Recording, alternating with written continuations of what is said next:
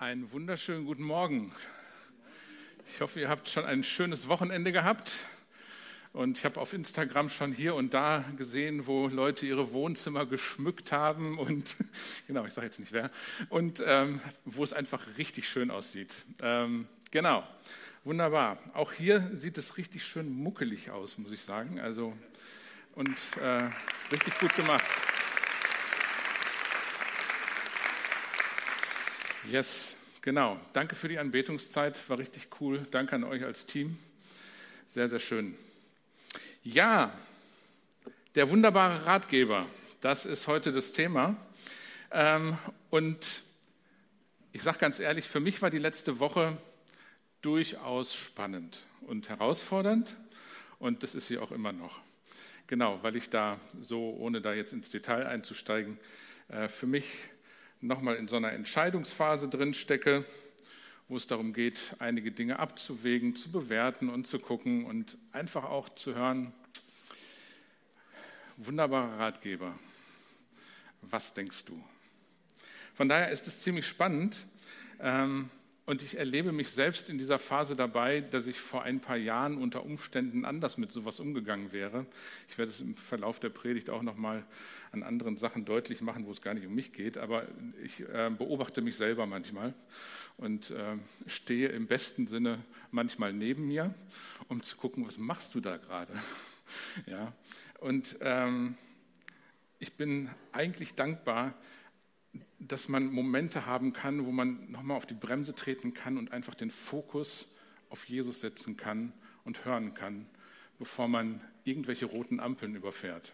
Und ich glaube, das ist so ein Ding, was wir alle in unserem Leben schon erlebt haben, dass wir rote Ampeln überfahren haben, vielleicht fälschlicherweise an grünen Ampeln rechts abgebogen sind äh, oder ähm, ne, so diese Sachen dann auch übersehen haben.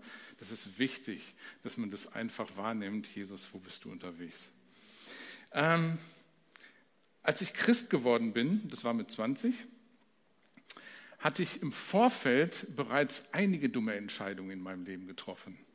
Ich vermute, da bin ich nicht der Einzige hier im Raum. Äh, und als ich dann aber Christ geworden bin, wollte ich am liebsten alle Entscheidungen nur noch ganz richtig treffen und hoher Anspruch an mich selbst und was weiß ich nicht, musste ich auch irgendwann lernen, entspann dich. Ähm, aber ich äh, hatte eine große Bitte in meinem Herzen und diese Bitte war, Herr, schenk mir Weisheit. Weil ich wusste, dass ich schon einige dumme Entscheidungen in meinem Leben getroffen habe und ich wollte einfach Weisheit in meinem Leben haben. Ich hatte das irgendwie als 13-, 14-Jähriger schon mal in der Bibel gelesen, in den Sprüchen, da steht viel über Weisheit. Hat mich irgendwie fasziniert, mein Leben zu diesem Zeitpunkt nicht nachhaltig verändert, aber zumindest hat es mich fasziniert. Und äh, diese, dieser Gedanke kam dann mit 20, 21, 22 bei mir da hoch und ich dachte, ich möchte Weisheit in meinem Leben haben. Und wir hatten damals einen Pastor, der war noch keine 30, hatte aber die Weisheit eines alten, erfahrenen Mannes, ähm, so im Rückblick gesagt. Und das haben wir damals schon gedacht. Ähm, auch wieder mit der Bibel umgegangen ist und so weiter.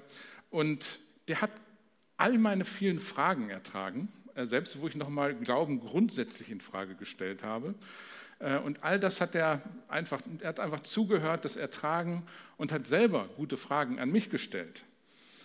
Und gleichzeitig hat er auch von der Bibel her, so von, von Gottes Wort her, auch gute Ratschläge gegeben. Und es waren keine Ratschläge, die einem so um die Ohren gehauen wurden, sondern die einfach mit Weisheit und mit Liebe ausgesprochen wurden, wo man eher in eine Freiheit hineingeführt wurde, als dass man irgendwas aufgedrückt bekommen hat.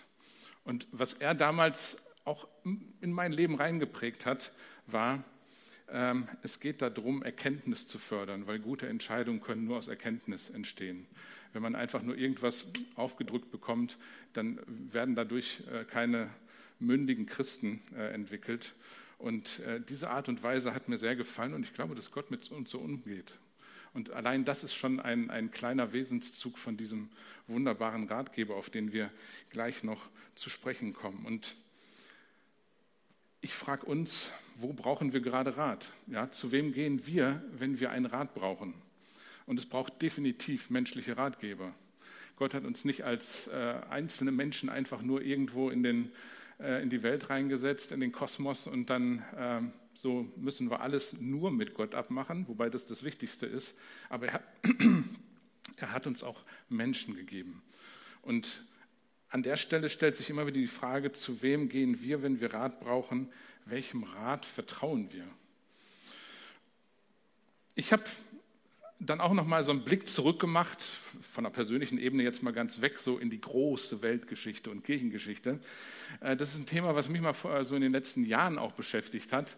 Ähm, es hat ja immer wieder Menschen in der Kirchengeschichte gegeben, seit Jesu Geburt und danach, wo die Kirchen entstanden sind. Es hat immer wieder Menschen gegeben, die immer ganz genau wussten, wie es funktioniert. Ja, und vieles davon ist auch verschriftlicht worden. Kirchenkonzile, Dogmatik und was weiß ich nicht alles. Dann Kirchenspaltung, Westkirche, Ostkirche, irgendwann evangelisch-katholisch und aus evangelisch sind noch viele andere Sachen entstanden und Freikirche und so weiter. Kann man ähm, bücherweise Sachen drüber lesen. Und immer wieder gab es Menschen, die ganz genau überzeugt waren von dem, was halt richtig ist. Im Rückblick habe ich festgestellt, und zu den Leuten gehören wir heute auch, wir betrachten Dinge im Rückblick und denken, okay, ja, ja, das war gut, da kann ich ja mit, aber warum das dann? Also warum werden dann manchmal so komische Entscheidungen getroffen und Wege eingeschlagen, die man so überhaupt nicht verstanden, verstehen kann? Selbst bei Martin Luther, äh, den ich feiere, gibt es Schattenseiten, wo ich denke, nee, das geht gar nicht. Ja? Äh, und so ist es. So ist Kirche, so ist Christsein. Äh, durch diese Art und Weise, weil ja immer jeder genau wusste, wie es genau funktioniert, ist auch viel Leid entstanden, ist auch viel an schlechten Entwicklungen entstanden. Und immer, wenn man ganz genau hinguckt, hat das, was Menschen geglaubt haben und entschieden haben, immer auch ein bisschen mit dem Zeitgeist zu tun gehabt. So die Brille, die sie aufhatten, um bestimmte Dinge zu bewerten, hat immer mit der Zeit zu tun gehabt, in der sie gelebt haben. Meine Quintessenz dazu, ganz persönlich ist, ich will überzeugt sein von meinen Überzeugungen, aber ich muss immer wissen, ich könnte mich irren. Ich wäre nicht der Erste in der Kirchengeschichte. Ja? Und ich muss offen sein für die Gedanken anderer und vor allen Dingen für Gottes Einspruch. Und an der Stelle leben wir in zwei Ebenen. Auf der einen Seite brauchen wir einander und müssen gucken, wie wir uns einander beraten, wie wir Ratschläge geben, wie wir Entscheidungen treffen für unser persönliches Leben am Arbeitsplatz, in Familie, in Gemeinde, wo auch immer. Ja, da brauchen wir einander. Auf der anderen Seite ist es total wichtig, dass wir wissen, wir haben jemand im Himmel, der die besten Ratschläge für uns vorbereitet hat und wo es echt wichtig ist, immer wieder darauf zu schauen. Ich finde, wir leben auch in einer Zeit, in der guter Rat echt teuer ist. Also allein, wenn man sich die steigenden Gaspreise anguckt oder wenn man sich die ganze Weltgeschichte so anguckt, Klimafragen und so weiter. Ich weiß nicht, wie euch das geht. Mich überfordert das teilweise. An manchen Stellen habe ich auch nicht die Fachkompetenz, Sachen wirklich zu beurteilen. Da muss ich mich einfach auch auf den Rat anderer Menschen verlassen und gucken, wie ich damit umgehe. Aber Fakt ist, wir brauchen Rat. Ja, also ähm, da ist echt eine Menge los. Und dann persönlich, wie bezahlen wir die Rechnung? Und ich meine, da sind Personen unterschiedlich aufgestellt. Ähm, die einen haben etwas mehr im Portemonnaie, die anderen, da ist das Portemonnaie halt etwas dünner. Und wenn es dann um Gaspreise geht, um Einkaufen, wir merken das alle. So, äh, was ist los in der Welt? Ja, wo geht es hin? Von den ganzen großen Krisen mal abgesehen, eine Krise jagt die andere und wir haben damit zu tun. Wir sehen das nicht nur im Fernsehen. Wenn man das nur im Fernsehen sieht, kann man ja noch denken, es ist ein Film. Aber wenn es dann wirklich auch immer näher kommt und wir merken, das hat auch was mit uns zu tun, hm, ja, also dann sind wir auch irgendwie betroffen und ich glaube, das macht auch irgendwas mit uns. Und dann letzten Endes auch nochmal auf der persönlichen Ebene, wenn wir Kinder haben, ja, also unsere Kinder sind jetzt alle aus dem Haus. Ich wollte gerade schon sagen, Gott sei es gedankt.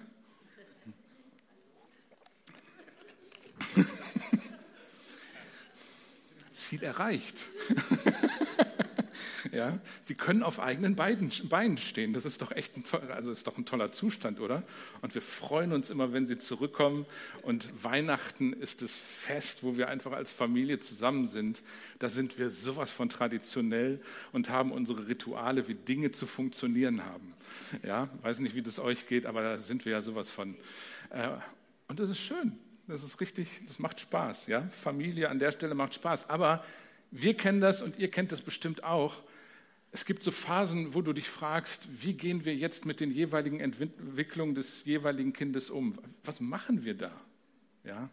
Und auch da ist guter Rat teuer und gute Bücher zu lesen ist eine richtige Hilfe, aber wir haben es echt oft erlebt, dass einfach Gott auch in Situationen hineinspricht, manchmal sehr leise, sehr sanft und ging auch nicht immer um große Sachen, aber wo wir einfach merken, Gott ist da drin. Ja? Er will uns ein guter Ratgeber sein. Und das ist etwas, was mir total Mut macht, an jemanden zu glauben, über den gesagt wird, er ist ein wunderbarer Ratgeber. Und das, was ich jetzt so ein bisschen beschrieben habe über unsere Zeit, wie wir das vielleicht erleben, und die einen bedrückt es mehr, die anderen vielleicht gar nicht, aber das, was ich da beschrieben habe, ist etwas, was schon 700 Jahre vor Christus nicht anders war. Die haben dann halt kein E-Auto gefahren, sondern haben irgendein anderes Gefährt gehabt, irgendeine Kutsche oder sind zu Fuß gelaufen oder sind einfach gar nicht so viel äh, durch die Gegend äh, gesurft. Ja. Ähm, aber auch die hatten echt schwierige Zeiten. Ja, sowohl 700 vor Christus zu Jesu Geburt war es auch so. Und in den Kapiteln vor Kapitel 9 in Jesaja, wo dann dieser tolle Vers drin steht, den David gerade vorgelesen hat, da lesen wir nämlich, dass es einen König Ahas in Juda gab, der sein Vertrauen nicht auf Gott gesetzt hat. Gott hat ihm sogar angeboten, hey, er bitte dir ein Zeichen von mir und hau richtig rein. Ne? Also jetzt nicht hier wirklich zu tief stapeln, aber der Ahas wollte nicht so, der hat sich gescheut. Ja? Und ich denke mir manchmal, mh, kennen wir das vielleicht auch? ähm, und letzten Endes hat ähm, Gott da auch jetzt nicht so sehr amused äh, drauf reagiert, wie Ahas damit umgegangen ist mit diesem super Angebot. Ich meine, das ist ja wie ein Sechser im Lotto, ja? Äh, wenn Gott das schon anbietet. Aber er hat sein Vertrauen halt nicht auf Gott gesetzt, sondern auf andere Mächte, die um ihn herum lebten. Zum Beispiel auch auf Assyrien, das damalige Assur, und hat sich sogar ähm, Kopien gemacht von den Götzenbildern die es in Assyrien gab. Und das machte erstmal einen tollen Eindruck, weil die waren echt vorne dran, so mit ihrer ganzen Kultur. Aber er hat sich davon blenden lassen. Von, diesen, von diesem Eindruck, von den Ratschlägen und all den ganzen Sachen hat er sich blenden lassen und letzten Endes einen teuren Preis dafür bezahlt. Auf der anderen Seite beklagt Gott in diesen Kapiteln Okkultismus, dass das Volk Juda, Israel einfach die falschen Ratgeber anfragt, anstatt sich an Gott zu wenden und ihn zu fragen, Gott, was willst du machen in unserer Situation? Man vertraut auf Menschen anstatt auf Gott. Und irgendwann sagt Gott auch, okay, wenn ihr so weitermacht, dann muss ich euch vor die Wand fahren lassen. Ja? Dann kann ich nicht immer dafür sorgen, dass ihr nicht die Konsequenzen dessen erlebt, wofür ihr gerade arbeitet ja, und wo ihr darauf zuarbeitet. Also letzten Endes Unterdrückung, Finsternis, drohende Überflutung von Assyrern äh, in der damaligen Zeit, ein Bild der Hoffnungslosigkeit und Not, was sich da irgendwie auftut. Und ich frage mich, okay, was war damals so ganz anders als heute? Bei uns oder auch in anderen Ländern. Auch heute ist es doch so, dass wir nicht eins zu eins immer, als, auch als Christen, sorry, wenn ich das behaupte, aber dass wir nicht immer komplett uns auf Gott verlassen, sondern auf alles Mögliche, was so in unserem gesellschaftlichen Kontext auch unterwegs ist. Auch wir lassen uns blenden von dem schönen, erfolgreichen und was weiß ich nicht. Und es ist ja auch schön, schön und erfolgreich zu sein. Es ist ja gar nichts dagegen zu sagen. Aber wie wir damit umgehen, ist immer eine große Frage.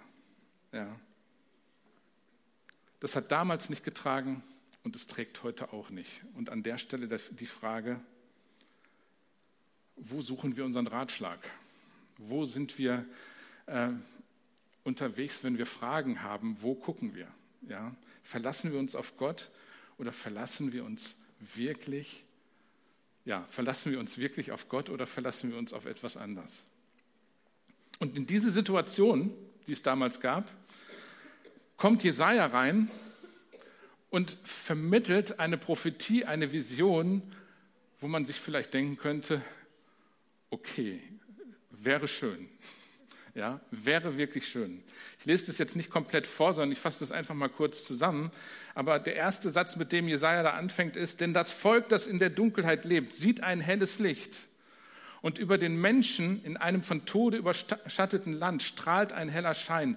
Und dann erzählt er, was alles irgendwann in der Zukunft passieren wird, wo Menschen von der Unterdrückung befreit werden, von jedem Joch, das sie kaputt macht, wo Menschen wieder lernen, fröhlich zu sein, zu tanzen und in Freiheit unterwegs zu sein, wo, wo das Volk erleben wird, dass mehr Menschen einfach dazukommen, immer mehr und immer mehr. Und wo die, die das Volk unterdrücken, einfach nicht mehr da sind. Ganz ehrlich, wer will das denn nicht hören? Das ist doch eigentlich die Sehnsucht, die wir alle, auch wenn wir zu der damaligen Zeit jetzt nicht gelebt haben, aber das ist doch die Sehnsucht, die wir in unserem Herzen haben, dass alles das, was uns irgendwie klein macht, durcheinander macht, was uns verwirrt, was uns unterdrückt innerlich, was uns unfrei macht, dass das rauskommt aus unserem Leben. Das sind unsere Sehnsüchte, die wir haben. Und diese Sehnsüchte hatten die Menschen damals auch. Ein messianisches, messianisches Reich sollte kommen. Das war die Hoffnung des Volkes Israel. Und letzten Endes ist hier vom Recht Gottes die Rede. Das, was da von Jesaja prophezeit wird. Aber wie sollte das passieren? Wie sollte das vonstatten gehen? Und ich wette, als die Leute das gehört haben, sowohl 700 Jahre vor Christus als auch zu der Zeit, als, als Jesus dann tatsächlich geboren wurde, die Leute haben an eine politische Befreiung äh, geglaubt. Ja, dass da ein mächtiger Herr ähm, und Retter und Messias, wie er auch genannt wurde, daherkommt und einfach klar Schiff macht. Mit dem Hammer auf den Tisch haut, wie meine Frau zu sagen pflegt. Aber wie passiert es dann? Vers 5. Denn uns wurde ein Kind geboren. Uns wurde ein Kind geboren. Uns wurde ein Sohn geschenkt. Auf seinen Schultern ruht die Herrschaft. Äh, Moment, der hat sich jetzt bestimmt versprochen, oder?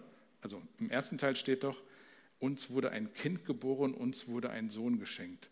Und dann auf seinen Schultern ruht die Herrschaft. Wie soll das funktionieren?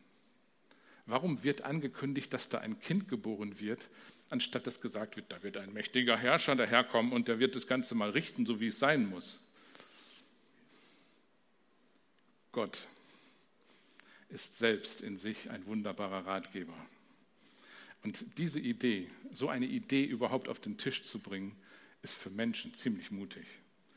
Wir lesen das heute weihnachtlich sehr mit süßen Gefühlen äh, verbunden. Ja? Also das ist doch sehr romantisch. Also ich, ich kenne diesen Vers seit meiner Kindheit. Es gab so Standardsachen, die in meiner Familie auch immer wieder gelesen worden sind oder die man irgendwo auf einer Platte gehört hat. Damals gab es noch Platten.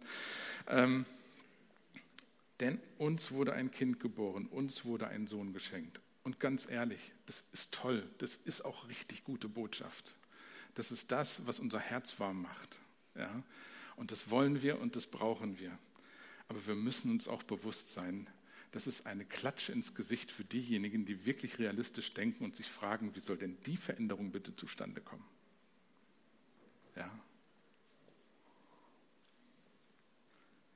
Das ist Gottes Weisheit. Er ist nicht abhängig von menschlicher Stärke, er ist nicht abhängig von menschlicher Schleue, er ist nicht abhängig von irgendwelchen Plänen, die wir uns ganz schlau ausdenken, sondern Gott sieht tiefer Gott sieht weiter, Gott denkt anders und er denkt viel umfassender als wir. Und Gott hat ganz andere Möglichkeiten, um die Pläne, die er sich ausdenkt, auch Wirklichkeit werden zu lassen. Er ist nicht angewiesen auf unsere Geschichten.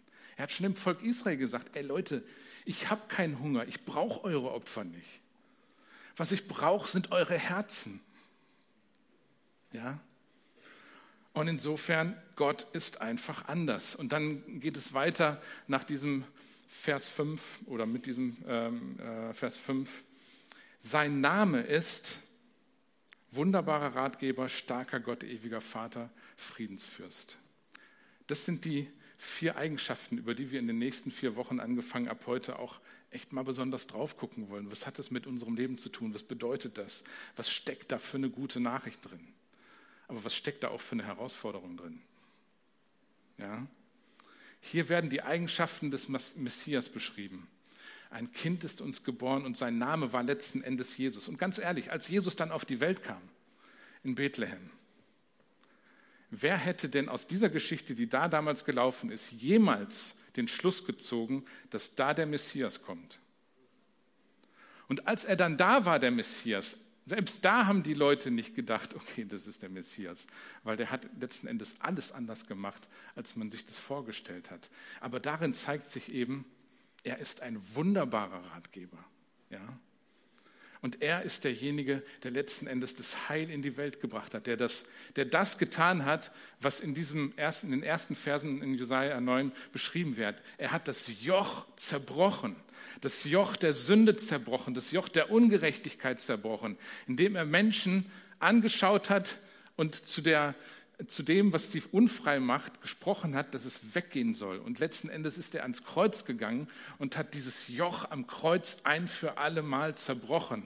Das, was uns im Leben kaputt macht, unsere Abkehr von Gott, unsere Bitterkeit, unsere Ablehnung, unsere Rebellion gegen Menschen, manchmal gegen uns selbst, gegen Gott, das hat er ans Kreuz getragen, begraben, ein für alle Mal.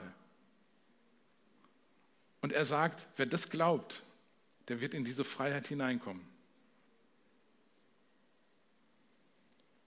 Und der Grund, warum ich das gerne weitergebe, ist der, weil ich das selber für mich so erlebe und erlebt habe und immer wieder erlebe. Er ist einfach ein wunderbarer Ratgeber. Und da jetzt nochmal genau drauf geguckt. Sein Name steht für Ratschläge, die einfach unseren Rahmen springen. Ist Fakt. Ich komme jetzt mal so ein bisschen weg von diesem Süßlichen, ja?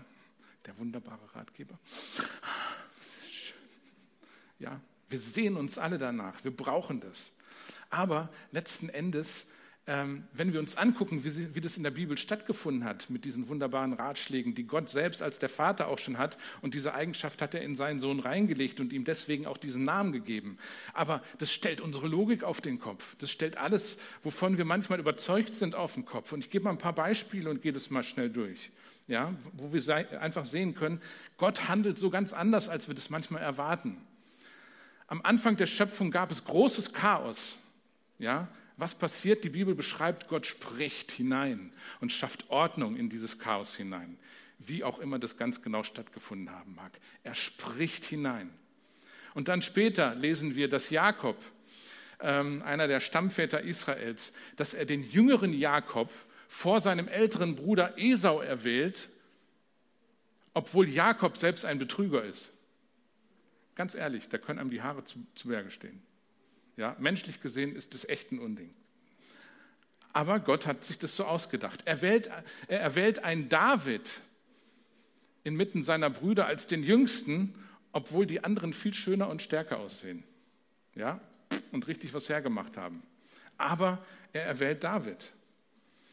Er erwählt eine unverheiratete Maria, um durch Maria Jesus zur Welt zu bringen. Und zwar ohne, dass sie mit Josef verheiratet war und jemals mit ihm Geschlechtsverkehr hatte. Aber wer sollte das wissen in dem Dorf? Das schreibst du ja nicht an deine Hauswand. Also dieser Plan war wirklich gespickt mit Problemen. Warum macht Gott das? Ja, hätte man das nicht ein bisschen mehr Smoothie machen können? Also da gibt es doch, also ja, wir lesen das heute alles so süßlich. Aber das ist echt herausfordernd und schmerzhaft für die Leute gewesen. Gott lässt Jesus am Kreuz sterben. Und Jesus ist dazu bereit und er weiß, dass es notwendig ist. Auch darin zeigt sich, dass er der wunderbare Ratgeber ist. Aber dadurch stellt er alles auf den Kopf, woran zum Beispiel die Griechen geglaubt haben. Was ist es für ein Unsinn, dass ein Mensch am Kreuz sterben muss, damit unsere Sünden vergeben werden? Wer denkt sich sowas aus? Genau, wer denkt sich sowas aus?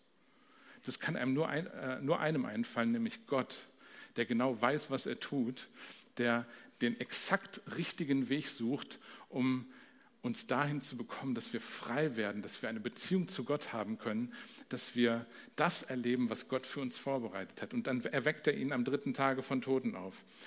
Jesus wählt den cholerischen und wankelmütigen Petrus aus.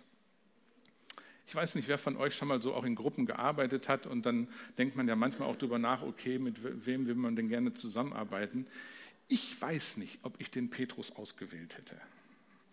Ja, Aber Jesus muss einen Glauben und eine Sichtweise gehabt haben, äh, dass mir das einfach nur den Rahmen sprengt. Aber wir sehen an dieser Stelle, dass Jesus halt ein wunderbarer Ratgeber ist. Und wunderbar heißt, dass es etwas Übernatürliches hat, dass es nicht an unsere menschliche Logik gebunden ist. Ja? Er war ein wunderbarer Ratgeber und deswegen hat er Petrus ausgewählt, genauso wie ein Paulus, der die Christen verfolgt hat, bis er dem Paulus oder seinem Pferd ein Bein gestellt hat ähm, und ihn hat blind werden lassen und letzten Endes Paulus sein Leben von Gott auf den Kopf stellen lässt. Das sind wunderbare Pläne, die kein Mensch sich ausdenken kann. Ja, und wir denken manchmal an lieb äh, an liebgewordene Menschen, wo wir uns wünschen würden, dass die mehr von Gott erleben. Und wir stellen fest, wir kommen an unsere Grenzen, wir können es nicht. Aber Gott ist ein wunderbarer Ratgeber. Jesus ist als der wunderbare Ratgeber in diese Welt gekommen. Und auch wenn wir manche Ratschläge von ihm und manche Sachen, die er gemacht hat in seinem Leben, einfach völlig verrückt finden, genau das ist der Plan Gottes. Da, wo wir an unsere Grenzen kommen mit Jesus. Wer kommt denn auf die Idee, wenn man mit 5000 Leuten oder sogar mehr zusammen ist, dann den Jüngern zu sagen, nee, Bäcker ist jetzt gerade nicht angesagt, wir beten einfach für die paar Brote und Fische, die wir hier haben. Ich finde, wir sollten das mal als Workshop hier machen. Ja? Dann wird es nämlich richtig anschaulich, was das eigentlich bedeutet. Es ist eine tolle Geschichte, aber für die war das Realität in dem Moment. Ja? Ähm, Jesus sprengt einfach mit seinen wunderbaren Ratschlägen unsere Vorstellung. Und an der Stelle wird deutlich, dass der wunderbare Ratgeber sowohl unsere Sehnsucht erfüllt, als auch ein Skandal ist. Er ist echt eine Herausforderung für uns, wenn wir ganz, ganz ehrlich sind, ähm, weil wir doch ganz oft merken, dass seine Ratschläge an unseren Vorstellungen vorbeigeht, einfach weil er tiefer sieht weil er weiter sieht, weil er anders denkt, weil er größer denkt. Johannes der Täufer hat über ihn gesagt, er ist von oben gekommen und ist größer als jeder andere. Ich bin von der Erde und mein Verständnis beschränkt sich auf die irdischen Dinge. Davon kann ich sprechen. Wow, was für eine Selbstreflexion. Ich meine, Johannes der Täufer, der war jemand. Ja, aber der weiß ganz genau, wo er steht und wo Jesus steht. Er aber ist vom Himmel gekommen. Er sagt, was er gesehen und gehört hat. Doch niemand glaubt, was er ihnen sagt. Wer ihm glaubt, bestätigt damit, dass Gott wahrhaftig ist, denn er ist von Gott gesandt und er spricht Gottes Worte, denn Gott gibt ihm seinen Geist ohne jede Einschränkung. Und ich frage mich selber, aber ich frage uns auch, haben wir diese Demut, das so zu sagen wie Johannes. Und zwar auch an den Punkten, wo es manchmal spitz auf Knopf geht. Wo wir wirklich guten Rat brauchen. Wo es um Entscheidungen in unserem Leben geht, wo es um Vorgehensweisen von irgendwas geht, sei es Familie, Arbeit, Gemeinde, wo auch immer. Und ich meine jetzt nicht unbedingt den Einkauf bei Aldi ja, sondern wirklich da, wo es auch ein bisschen existenzieller wird. Können wir uns eingestehen, dass wir immer in der Gefahr sind, nicht Gefahr, sondern es ist einfach so, dass wir menschlich denken, weil wir eben nicht Gott sind, aber dass Jesus mit seinen Ratschlägen von einer ganz anderen Ecke kommt und das auch irgendwie erstmal wahrnehmen müssen. Ich glaube, dass wir allzu oft immer ziemlich genau wissen, wie es zu laufen hat. Und ich glaube, die Gefahr ist, dass je länger man Christ ist, sich das miteinander vermischt. Vielleicht renne ich jetzt gegen irgendwelche goldenen Kühe an oder weiß ich nicht. Ähm, aber ich, ich glaube, das ist wichtig für uns. Ja? Und das kann man auch aus der Kirchengeschichte lernen. Ich glaube, wir tun gut daran, uns selber immer wieder zu reflektieren, wie wir mit unseren Gedanken und unseren Entscheidungen und Überzeugungen äh, unterwegs sind. Ich versuche das für mich selber auch immer wieder zu tun, ja, weil ich weiß, ich denke menschlich, aber Jesus ist ein wunderbarer Ratgeber und er will das Beste für mein Leben, für unser Leben. Er will, dass er sich mehr und mehr in unserem Leben widerspiegelt. Ja? Ähm, Und wir übersehen einfach allzu oft, dass wir Kinder unserer Zeit sind. Ja, wir sind geprägt von Leistungsorientierung, von Erfolgsdenken, von Machtdenken, von Angst. Es muss schneller gehen, höher, weiter und so weiter. Das ist doch unsere Kultur. Und wir vermischen das manchmal mit christlichem Gedankengut und erkennen dabei nicht, dass Gott eigentlich manchmal sagt, ey, tritt mal auf die Bremse, damit du wirklich wahrnimmst, was ich denke. Für mich ist es ein Prozess, den ich seit ein paar Jahren lerne und diese Jahre sind noch nicht so lang. Ja? Ähm, weil ich eigentlich auch immer eher ein ungeduldiger Mensch bin und, und äh, dann auch am liebsten schnell Entscheidungen treffe. Aber ich merke, es ist wichtig, um Gott wirklich wahrzunehmen, sich dieser Beeinflussung durch unsere Zeit, wie wir geprägt sind, auch ähm, ähm, bewusst zu sein und dass wir dann ganz bewusst auf die Bremse, Bremse treten und Gott die Chance geben, Herr, rede du zu mir, bis ich wirklich verstanden habe, was du mir sagen willst. Das heißt nicht, dass wir dann die restlichen zwei Jahre, bis wir es verstanden haben, nichts tun. Ja? Ähm, aber ich hoffe, das kommt rüber. Und da komme ich nochmal mit dem Gedanken rüber, denn allzu oft übersehen wir rote Ampeln. Und Gott ist gnädig, der kann auch solche Crashs, die dann dadurch entstehen, die kann er wieder heilen. Da kann er rangehen. Das ist seine Spezialität. Dafür ist er Gott. Die plant er sogar im Vorhinein mit ein. Aber Gott möchte uns davor bewahren, dass wir in solche Crashs einfallen, weil wir übersehen, dass Jesus tiefer sieht, dass Jesus weiter sieht, dass er anders denkt, dass er größer denkt und uns auch dementsprechend Ratschläge geben will, weil er, weil er der, einfach der wunderbare Ratgeber ist. Ich möchte eine Geschichte erzählen, wie ich das für mich erlebt habe oder äh, wie Aische das auch äh, erlebt hat. Die Art und Weise, wie ich näher an Jesus drangekommen bin, da gehören viele Schritte dazu, aber einer war der. Ähm, Aische und ich waren zu Besuch in Süddeutschland bei ihrem Bruder aus der Pflegefamilie, also nicht ihr leiblicher Bruder. Und ähm, ich hatte vorher gehört, dass die ähm, auch so zusammen beten, so eine kleine Gebetsgruppe haben. Und ich hatte irgendwas davon gehört, dass die sowas machen wie in Sprachen reden. Mein Vater hatte mir das sogar gezeigt. Der hatte damit auch nichts am Hut. Der hat mit Kirche so gut wie gar nichts am Hut. Aber der fand es interessant, hat mir das mal gezeigt. So. Und ich dachte, okay. Äh, und ich wusste aber, dass äh, hier die Pflegefamilie, dass da einige unterwegs sind, die auch so miteinander beten. Und dann war ich da und dann hat mein heutiger Schwager hat dann Besuch gekriegt, zwei weitere also eine Gebetsschwester, ein Gebetsbruder, ich drücke es mal so fromm aus, und dann haben die zusammen gebetet. Und so wie ich geprägt war, habe ich gedacht, okay, was kommt da jetzt? Aber die liefen da so, also die einen saßen und mein Schwager, der lief da teilweise so beim Beten rum, guckte mich so mit glänzenden Augen an und betete, mal Deutsch, mal in Sprachen. Ich habe nichts verstanden.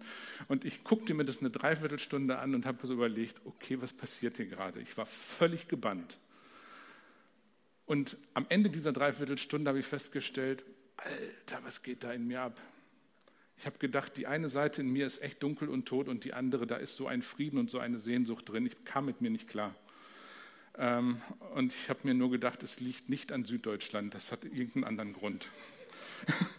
ja. Und dann bin ich rausgegangen, habe den Hund von denen mitgenommen, bin spazieren gegangen und habe über mein Leben nachgedacht, ohne schon irgendwelche Schlüsse daraus zu ziehen. Doch, wir saßen hinterher im Auto zusammen und haben gesagt, wir müssen uns mehr mit dem Christentum zusammen beschäftigen. Das war unsere Entscheidung. Die haben wir gemeinsam getroffen.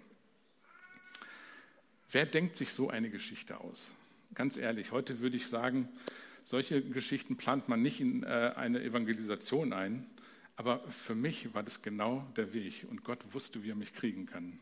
Ich, ich hätte es ja auch nicht geplant, war nicht mein Plan. Aber Jesus ist ein wunderbarer Ratgeber.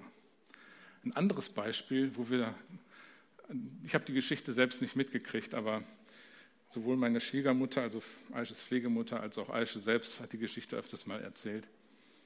Ähm, Aische kam mit 16 in eine Pflegefamilie und die Hintergründe ihrer Ursprungsfamilie, so, das war etwas kompliziert zu diesem Zeitpunkt und ähm, es gab auch eine klare Entscheidung, dass sie in dieser Pflegefamilie sein sollte.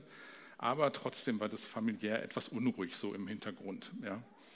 Und ähm, Aische ging dann zur Schule und äh, dann meine Schwiegermutter, die eine echte Beterin vor dem Herrn ist, muss dann wohl morgens im Gebet den Impuls gehabt haben, dass Gefahr im Verzug ist. Es gab keinen faktischen Grund, auf diesen Gedanken zu kommen. Ja? Aber sie hatte einfach den Impuls, die könnte auf dem Weg zur Schule oder hinterher entführt werden. Und dann hat die die Schulleitung angerufen, gesagt, hören Sie mal, so, die ist da sehr forsch drin und äh, sehr auf den Punkt. Das hat ja auch nichts ausgemacht, dass das unter Umständen ziemlich strange klingen könnte. ja, also so und so. Und hat die Schulleitung darüber informiert. Und die Schulleitung hat das ernst genommen. Das ist ja auch nochmal ein Ding. Ja? Äh, und dann haben die die Polizei organisiert. Genau. Und was passierte? Es kamen tatsächlich Verwandte aus einer anderen Stadt, äh, um die Eiche sozusagen mitzunehmen. Und die Polizei war aber da und hat die freundlich wegeskortiert. Was für ein Ding. Ja? Und dann denke ich mir, Jesus, du bist wunderbar. Weil unter Umständen wären Aisha und ich heute nicht verheiratet und Aisha hätte eine ganz andere Geschichte gehabt. Ja? ähm, Jesus ist echt gut.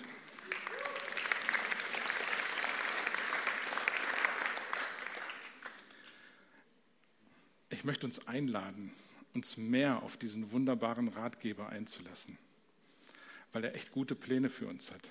Und manchmal sind die souverän und geschehen dann um uns herum, aber ganz oft will Jesus seine Pläne in unsere Herzen schreiben, damit wir ein Teil dieser Pläne werden, damit sich durch unser Handeln Jesus wirklich ausdrücken kann. Aber seine Pläne sind halt manchmal anders als unsere. Und wir können in den Evangelien lesen, was alles so, was er uns mit auf den Weg gegeben hat. Und einer der ersten Schritte, den wir tun können, ist, dass wir Jesus sagen, komm du in mein Leben, sei mein Herr, ich gebe dir mein Leben, du gibst mir dein Leben, ich will das haben, was du für mich hast. Komm in mein Leben, vergib mir meine Schuld. Und was ist das für ein wunderbarer Ratschlag? Allein die Bitte um Vergebung führt dazu, dass Gott mir vergibt obwohl er genau weiß, dass ich es am nächsten Tag genauso wenig hinkriege. Aber er vergibt mir immer wieder. Das ist das Erste, was wir tun können. Etwas anderes, und ich greife einfach nur mal zwei, drei Beispiele raus. Wenn wir als Christen unterwegs sind mit Gott, dann lasst uns immer wieder darauf achten, dass wir unsere unseren Stolz und unsere Besserwisserei, da wo wir manchmal echt viel schlauer zu sein scheinen als Gott, dass wir das immer wieder an Gott abgeben. Ich glaube, dass es total wichtig ist, dass wir unsere Kronen ablegen und vor Gottes Kreuz hinlegen, weil er der König ist, weil er der wunderbare Ratgeber ist. Und ich glaube, dass keiner von uns sagen kann, ich habe die Weisheit aber mit Löffeln gepresst. Ich weiß nicht, was der Kerl da vorne erzählt. Ja? Niemand von uns. Und je grundsätzlicher wir damit umgehen, dass das nötig ist, ich glaube, umso besser ist das. Und umso mehr wird deutlicher, dass er der wunderbare Ratgeber ist und nicht wir. Lass uns da auf die Knie gehen das meine ich jetzt nicht irgendwie komisch, sondern einfach als ein Ausdruck, das, ihr müsst ihr jetzt nicht alle machen, aber innerlich vor Gott auf die Knie gehen, um ihm auszudrücken, du bist mein Ratgeber, du weißt alles.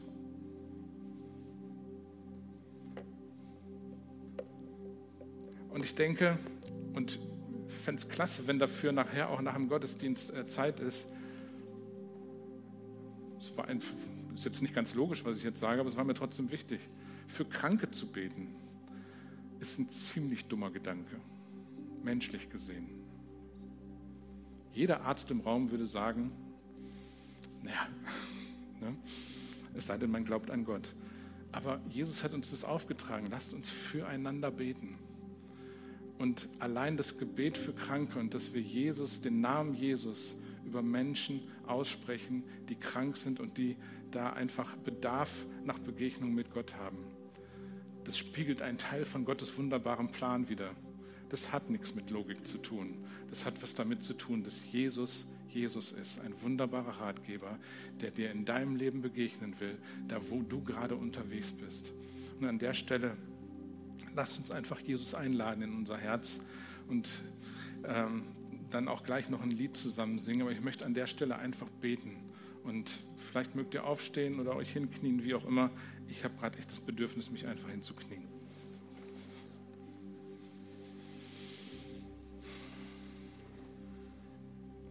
Jesus, wir brauchen dich.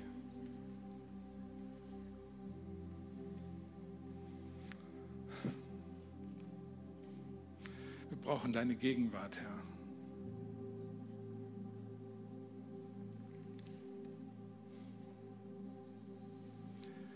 Jesus, ich danke dir, dass du hier bist und dass du uns deine Hand auf die Schulter legst, dass du dich neben uns hinsetzt, mit uns in den Situationen drin bist, wo wir gerade stecken, wo wir deinen Rat brauchen, wo Orientierung wichtig ist, wo gute Ideen einfach wichtig sind. Jesus, danke, dass du hier bist.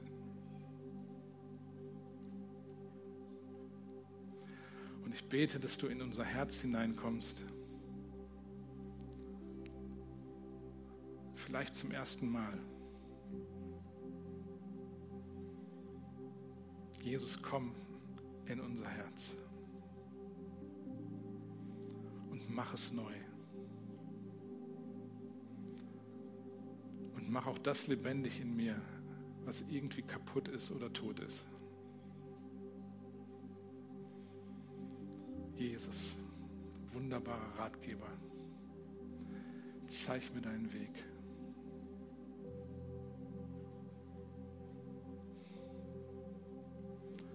ich will meinen Stolz vor dir ablegen und dir danken, dass du das schon längst selbst auch getan hast und dein Leben sogar aufgegeben hast für mich. Ja, Jesus, ich erhebe deinen Namen über uns. Deinen Namen erhebe ich über uns, weil dein Name neue Wege bahnt, weil dein Name Türen aufmacht weil dein Name die Augen öffnet für Gedanken, die wir nicht gesehen haben, nicht wahrgenommen haben. Weil dein Name einfach Neues ermöglicht, weil dein Name den Himmel auf die Erde bringt. Deinen Namen erheben wir, Herr. Danke.